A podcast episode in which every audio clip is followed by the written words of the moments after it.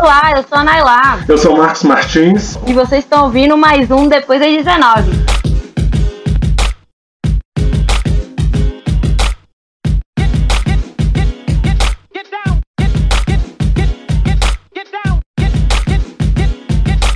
Olá, minha gente! Mais uma semana, mais um programa Depois das 19.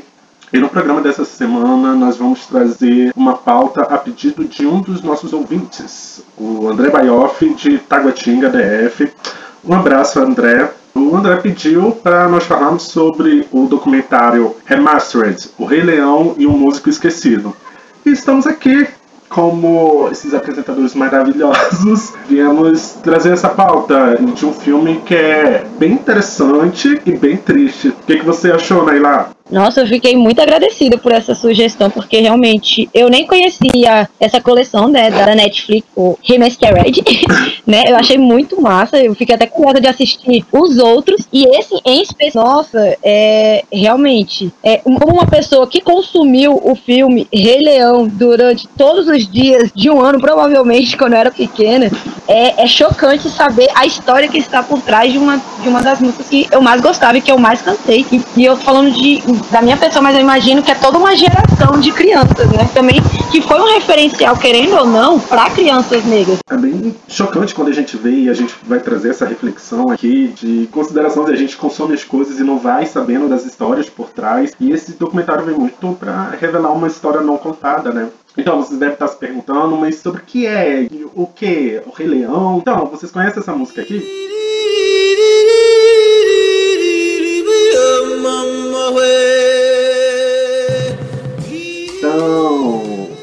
Documentário vai falar sobre a história da música e seu compositor original.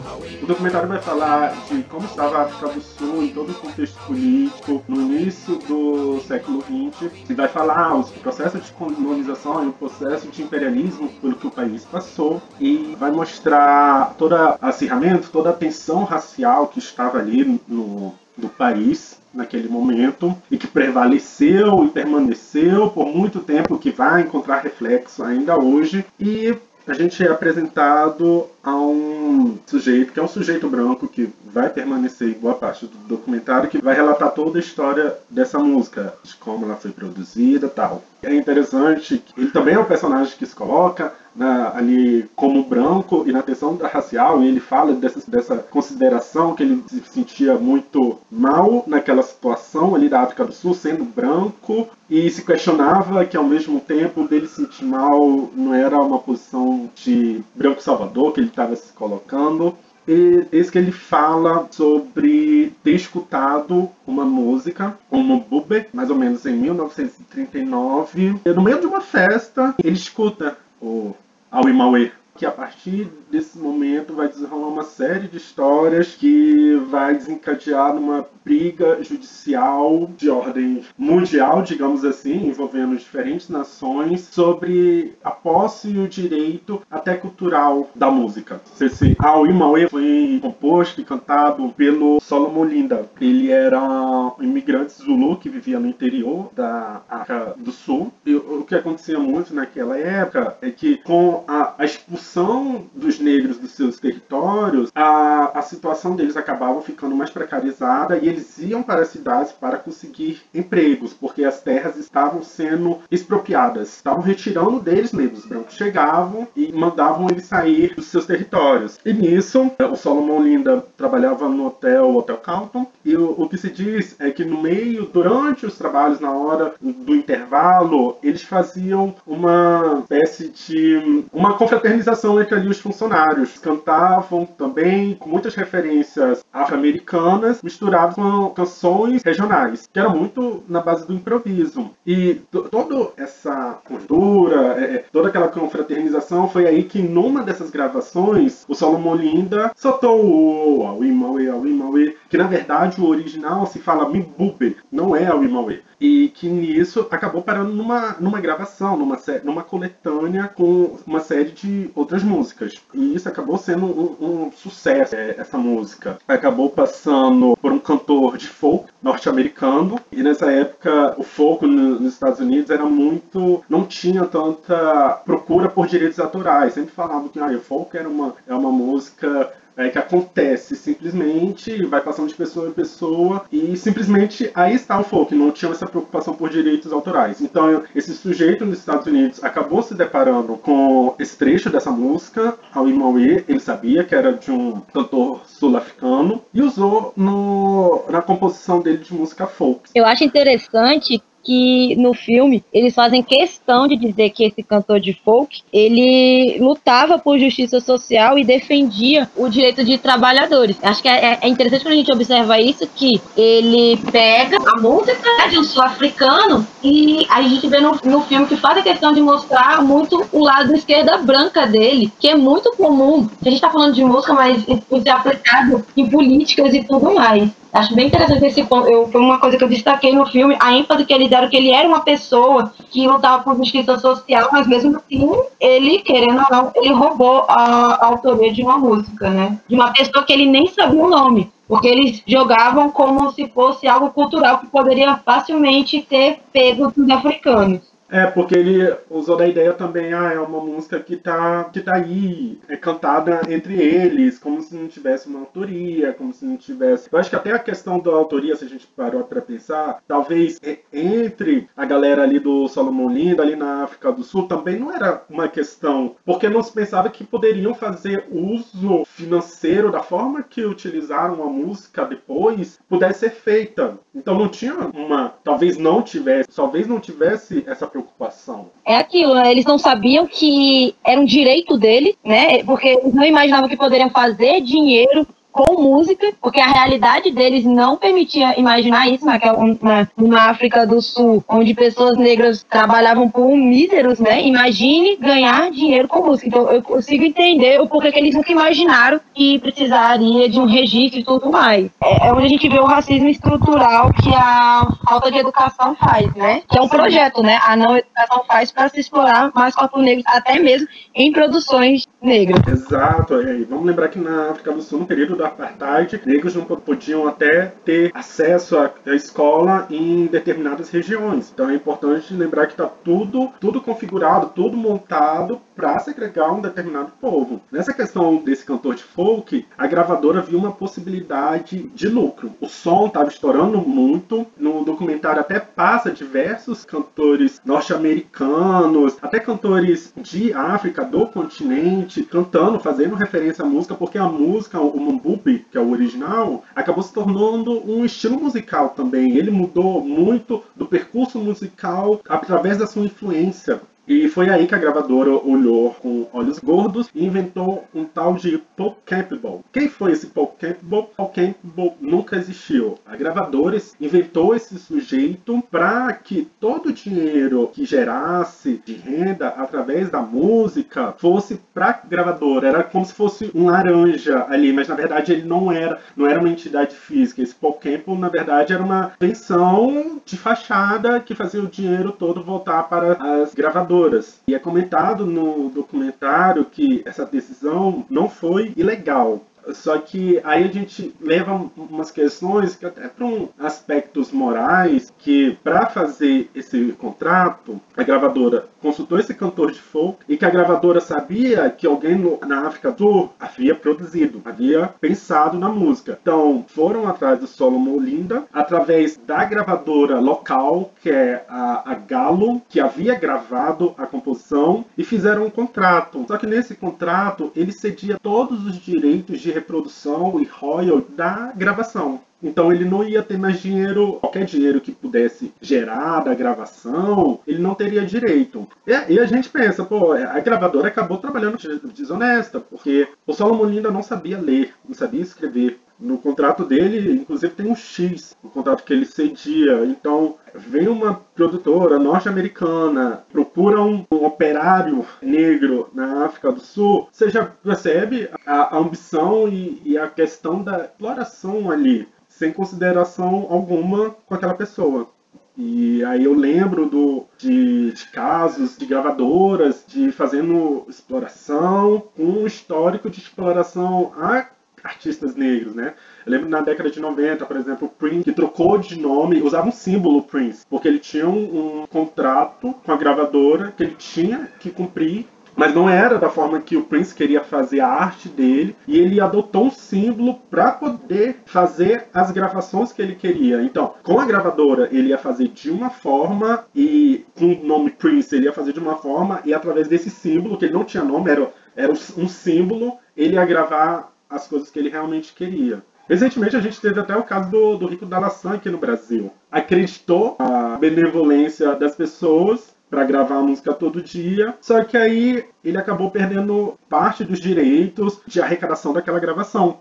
E mais uma vez a pessoa negra ficou lascada. E essa música foi responsável por um estouro de uma das cantoras drag atualmente mais famosas aqui do Brasil. Então, o mundo da música também já tem um histórico aí de, dessa exploração a artistas negros, né? Hum.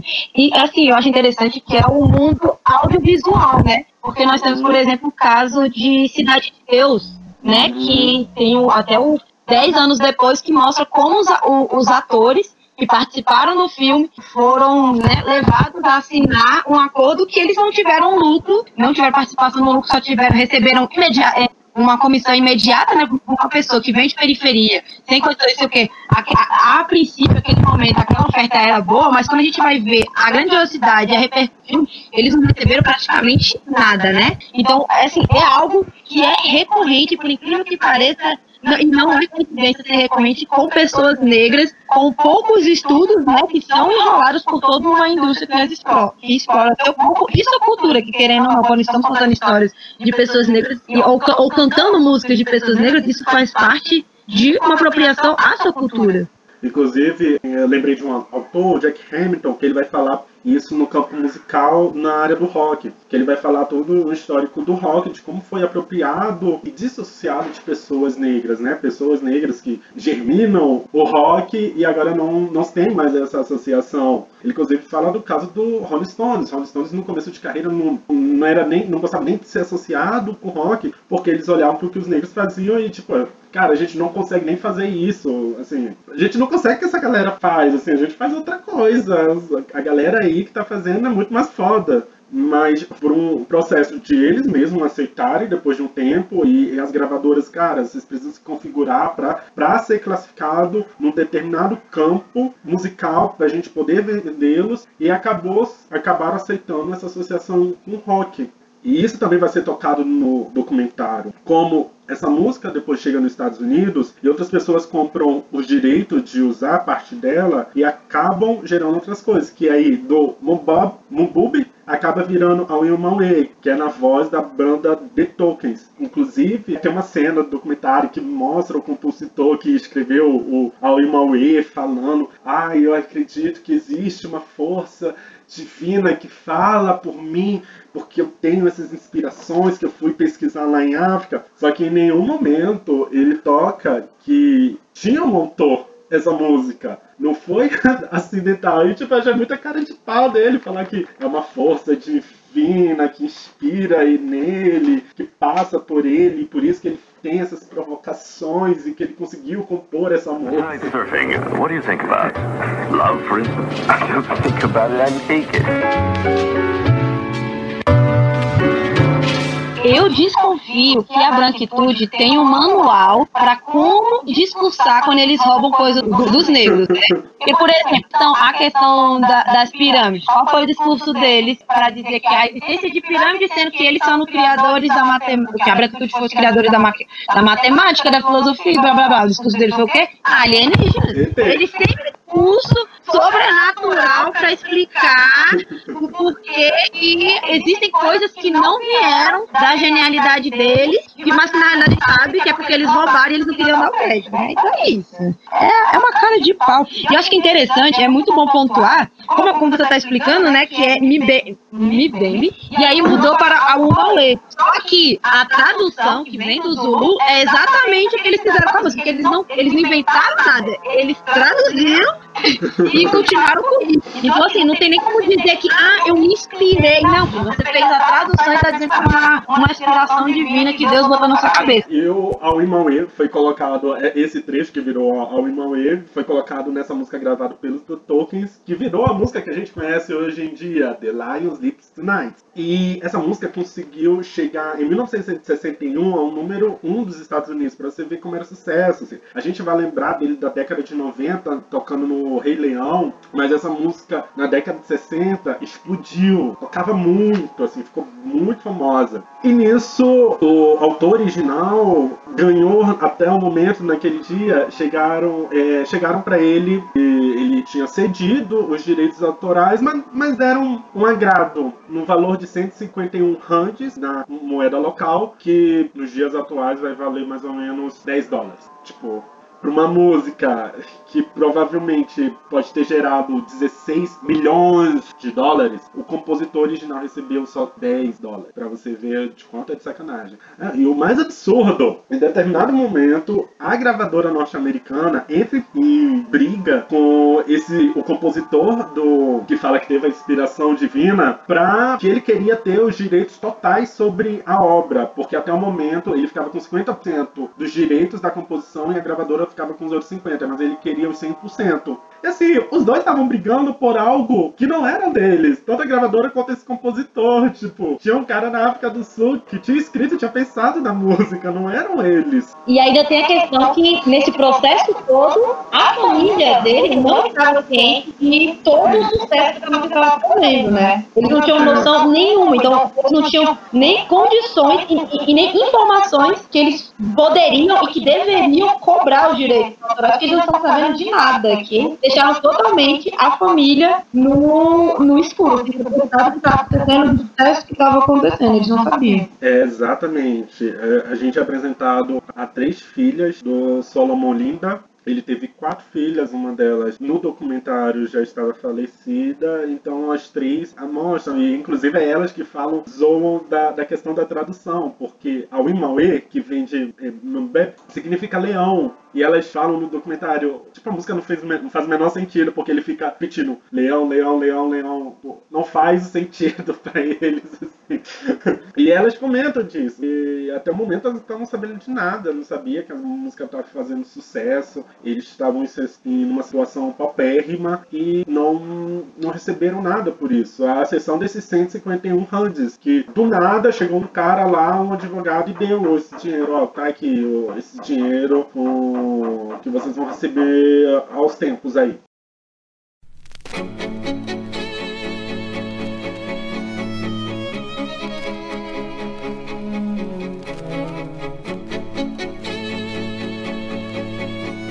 Tem um pulo no tempo, a gente já chega mais próximo da década de 90. O personagem branco que a gente é apresentado no começo do filme, o africano, que tem complexo de Salvador Branco, que ele fala, se acha no, dever de dar um retorno para essa família que não estava recebendo nada. Então ele escreve um artigo na revista Rolling Stones falando da criação da música, como foi o processo de que ele tinha um autor, o autor não era norte-americano, era um cantor negro sul-africano que não estava recebendo nada por aquilo. Só que escrevendo esse artigo causa rebuliço nos Estados Unidos, mas ainda se não surte o efeito esperado, que é o, o pagamento do que a, a, família merecia pela arrecadação que a música estava tendo. O Rei Leão já tinha passado, o filme é de 94, e inclusive também tinha a peça na Broadway, que também teve produção da Disney, que até hoje está tá em cartaz, virou um sucesso, e não cederam os direitos. Foi aí que foi pensado em produzir um, um processo para poder ter os direitos merecidos arrecadados. Foi aí que então eles entraram com um processo na África do Sul, contrataram advogados para fazer parte desse processo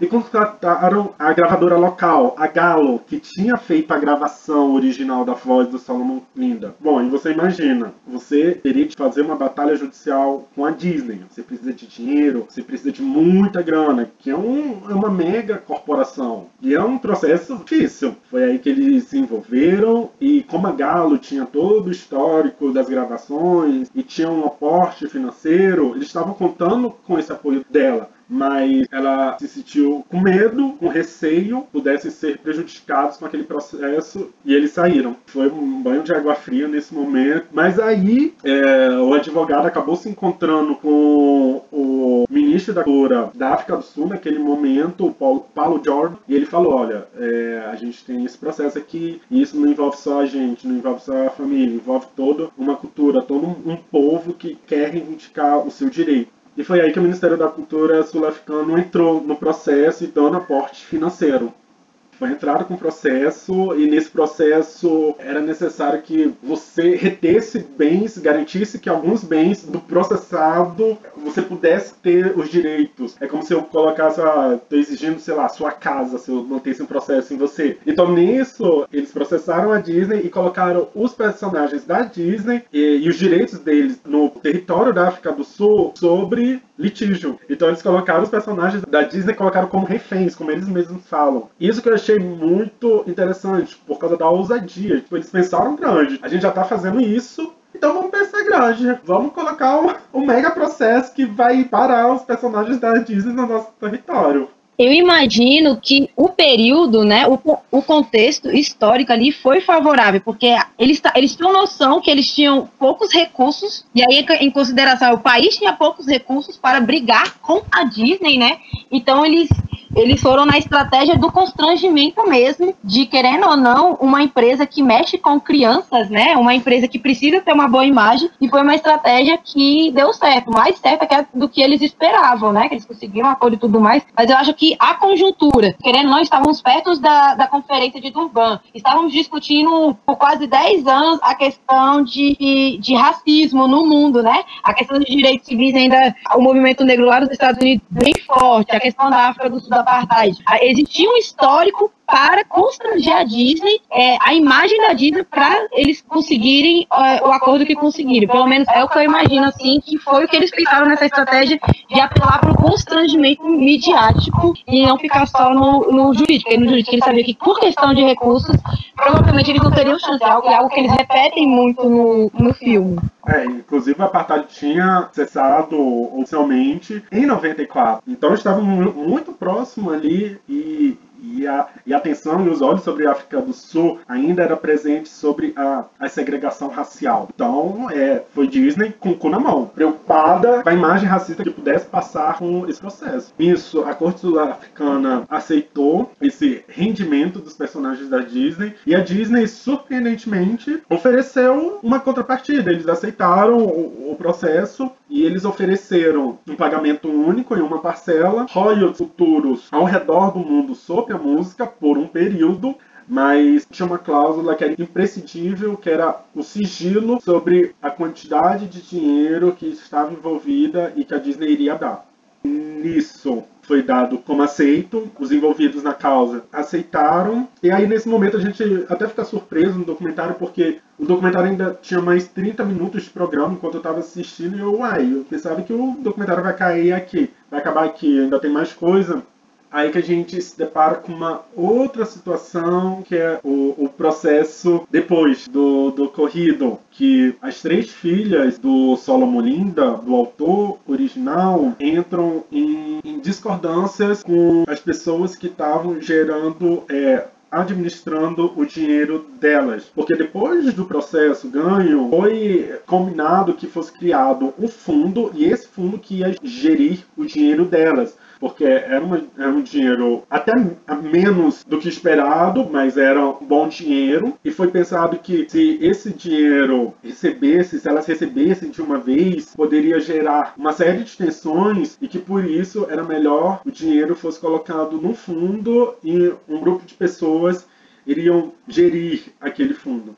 Pensando assim, eu até fico meio confuso, é meio querer tutelar elas. Assim, eu tô, tô, tô lembrando do documentário agora. Véi, é, é, é, muito bizarro. Eu acho que essa é a parte do filme que a gente fica assim, o que que tá acontecendo? Porque isso, é, tiveram que criar um fundo para gerir o dinheiro que era delas e eles escolheram as pessoas que iriam gerir o dinheiro que era delas aí vem muito da reclamação delas, que elas nunca souberam quanto que foi a quantidade, então elas, elas não tinham certeza, né, se estavam recebendo de forma correta, como deveriam, porque terceiros que outros escolheram. E aí vem a questão de que elas são três mulheres pretas e só uma delas fala inglês, as outras falam Zulu. O acordo foi todo feito em inglês. O tradutor desse acordo foi um motorista. E a gente está falando o quê? De um acordo que envolvia administração, contabilidade e que, querendo ou não, por mais que a pessoa consiga traduzir para o inglês, tem termos específicos de cada área, como do direito, da economia, que não é qualquer, que não é qualquer tradutor que vai saber assim na hora. Então, assim, as chances desse acordo ter, terem sido feitos da mesma forma que como fizeram com o pai delas, no caso, o pai delas analfabeto e no caso delas, erro de tradução, é, bem, isso fica assim, no filme, a gente vai assistindo o filme e a gente fala, gente, tem coisa errada da forma que esse acordo e esse fundo foi colocado, e aí no final, principalmente para depois a gente ver três homens, sendo, sendo que dois deles brancos, e aí a gente tem que lembrar, nós estamos falando de um país que teve apartheid. Então, os conflitos raciais ali são marcantes até hoje. Imagina naquele período que foi feito esse acordo. Então, dois homens brancos gerenciando um fundo de três mulheres pretas, sendo que duas falam Zulu. Então, é assim, muita coisa errada, muita coisa errada. Inclusive, um dos advogados que ajudou elas todo esse momento no processo, depois de criado o fundo, soltou declarações que elas gastavam dinheiro com bebida. E, tipo, uma das irmãs falam, tipo,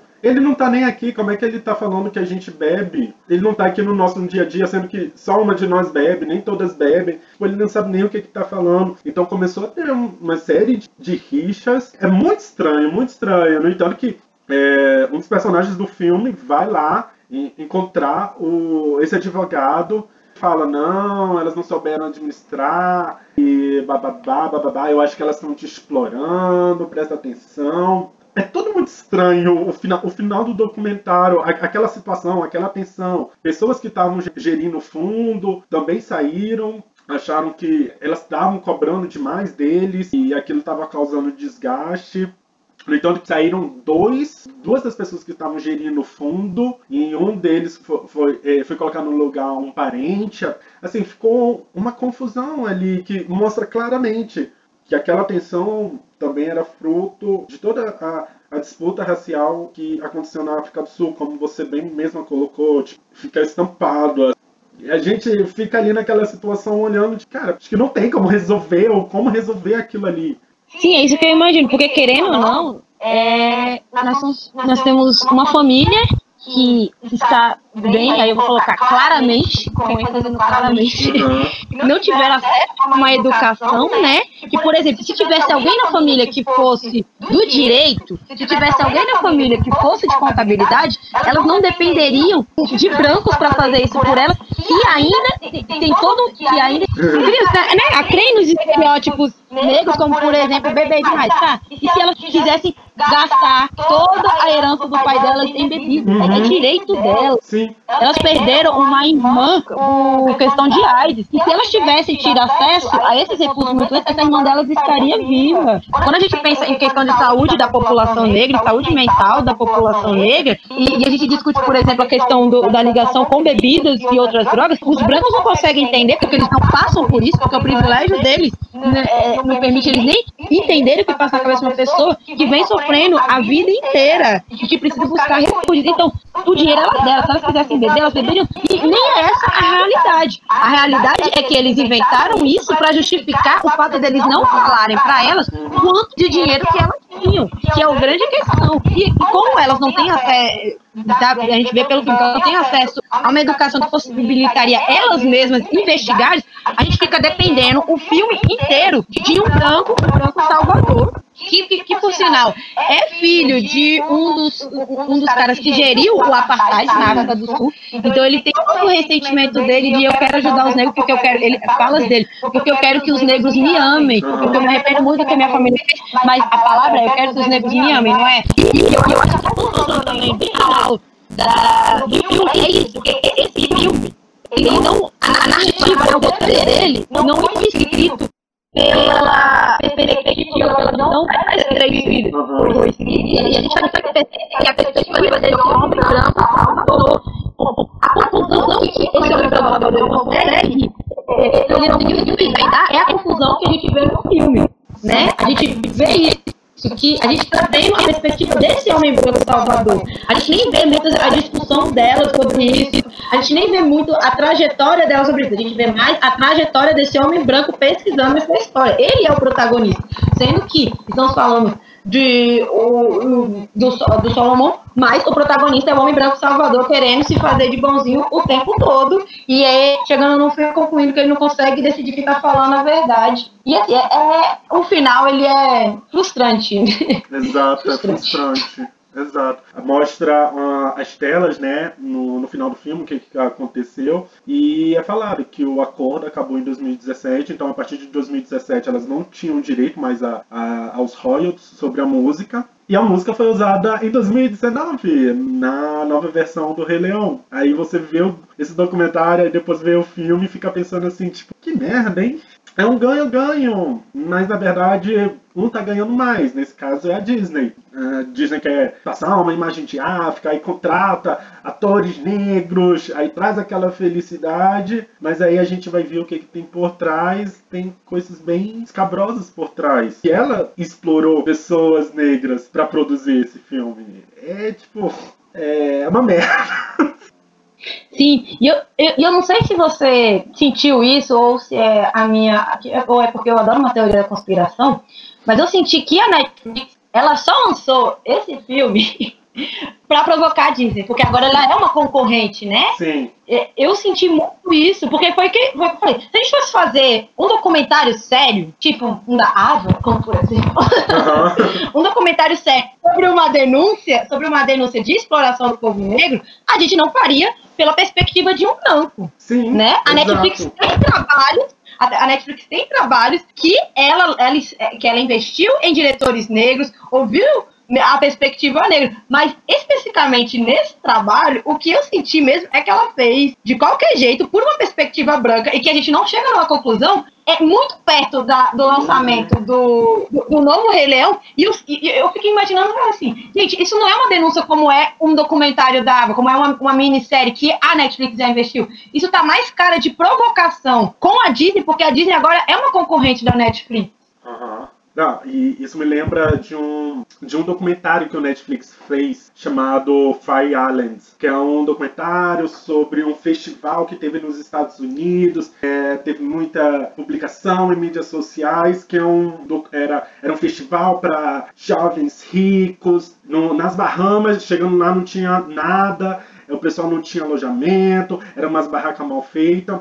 E o Netflix fez um documentário sobre esse festival. Aliás, esse festival, até o, o cantor de Rule estava envolvido. Foi um bafafá isso. Só que a, a bonita do Netflix fez esse documentário juntamente com uma das produtoras desse evento. É uma produtora que estava gerenciando mídia, as mídias sociais desse festival, que entrou depois, em um, em um outro momento, ela entrou para fazer esse festival. E eles produziram juntos. Enquanto isso, a Disney, que é dona do serviço de streaming Hulu, que só tem lá nos Estados Unidos, fizeram um outro documentário sobre o mesmo festival. E nisso eu assisti os dois documentários, você percebe a diferença dos discursos. Porque como o documentário lá da Hulu não tinha um envolvimento dessa produtora, meteram um pau nela também, falando, ela sabia, estava envolvida, ela deixou isso acontecer. Enquanto o documentário da Netflix essa produtora meio que cinzenta, assim, tipo, ai, a gente não tava sabendo, a gente foi indo, foi na inocência. Então a gente tem que pensar que, que a Netflix, que está propondo para fazer esse documentário, também tem os interesses dela, ela não é inocente nisso aí. Exatamente, velho. Nossa, eu gostei desse babado, vou até procurar depois. Os dois para assistir. Mas é isso, nós temos que entender, querendo ou não, estamos discutindo uma questão tanto de imperialismo como de colonização. E querendo ou não, a produção desses documentários estão vindo de uma empresa que é de um espaço que é imperialista e, e, e, colonialista. Então a gente também, até para poder analisar é, esses documentários, a gente tem que entender de qual local eles estão vindo, de qual versão da história eles estão vindo. Por mais que pareça uma denúncia, às vezes está encobrindo informações. A gente não fica sabendo de toda a trajetória do Solomon. A gente fica sabendo do Solomon ali, que ele cantava no hotel e morreu. As filhas dele, a gente vê elas em pontos, a gente não sabe da trajetória, porque sabendo da trajetória deles, delas, dele, eu acho que o, o impacto em nós ia ser muito maior. Porque a construção da narrativa do filme é em cima do do branco que tem ressentimento, que se sente mal e precisa fazer alguma coisa. Não é? Não é. Cara, é isso. Eu tô impactada, ainda tô tentando digerir, porque nós sabemos como é a trajetória de pessoas negras no, no ambiente audiovisual. É, assim, não vou dizer que, que assim, nossa, eu tô chocada, eu nunca imaginei, porque na realidade é, essa é a regra que eu imagino, Uhum. né? Pra mim, o, o, que- o que choca realmente é, é, é um negro conseguir fazer sucesso, sucesso e ter lucro com isso, porque por todo esse- essa indústria ela foi feita para nos minar, mas mesmo assim ainda nos choca, porque eu me sinto, por exemplo, eu como uma criança negra que consumiu o Rei Leão e que achava o consumo da, da, da representatividade, eu me senti usada por esses brancos explorando o negro. E só hoje, filho, e só hoje, porque assim, eu poderia boicotar, gente, eu poderia ter boicotado, sabe? E até e a, gente, e a gente só descobre isso sempre anos depois. A gente sempre só descobre como nós somos. E a gente sabe, querendo ou não, a gente sabe como essa indústria nos usa. Só que a gente sempre pensa, tenta olhar o lado positivo, ah, pelo menos estou contando a minha cultura. E aí vem lá um. um- é, como as pessoas. É doloroso. É doloroso ver como até para representar a nossa cultura, eles violentaram a- as pessoas de quem eles roubaram e e- e se inspiraram para nos representar. É. Não adianta, tem que ser nós por nós, a gente produzir e a gente consumir, porque, caramba. É, é isso, eu, eu não tenho mais nada a declarar. Tô digerindo ainda. Muito menos eu. Então vamos pro bloco de contatos agora.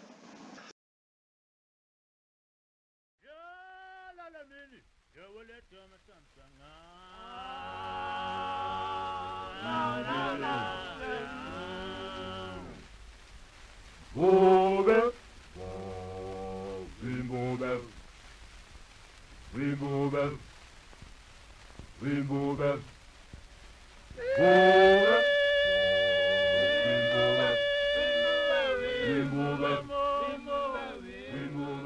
Então é isso, gente. Dúvidas, sugestões e elogios, mande para contato.depoisdas19.gmail.com Siga-nos nas redes sociais, Twitter, Facebook, Instagram. Mande e-mail lá, interaja com a gente. Então é isso, gente. Ah, lembrando que 19 é sempre numeral. Númerozinho, 1 e 9. Então é isso, gente. Até a próxima semana. Tchau, tchau. vocês outras histórias como essa que a gente contou hoje, né? Vamos comentando, bora divulgar. Porque é isso, eu não aguento mais ser feita trouxa pela indústria do entretenimento.